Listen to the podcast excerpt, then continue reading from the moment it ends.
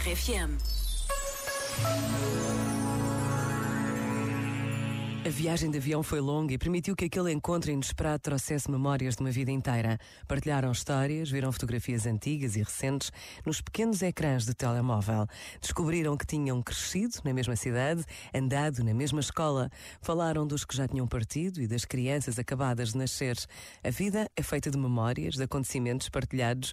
Ainda bem que assim é. Por vezes, basta a pausa de um minuto para trazermos à nossa memória uma pessoa da nossa vida e rezarmos por ela.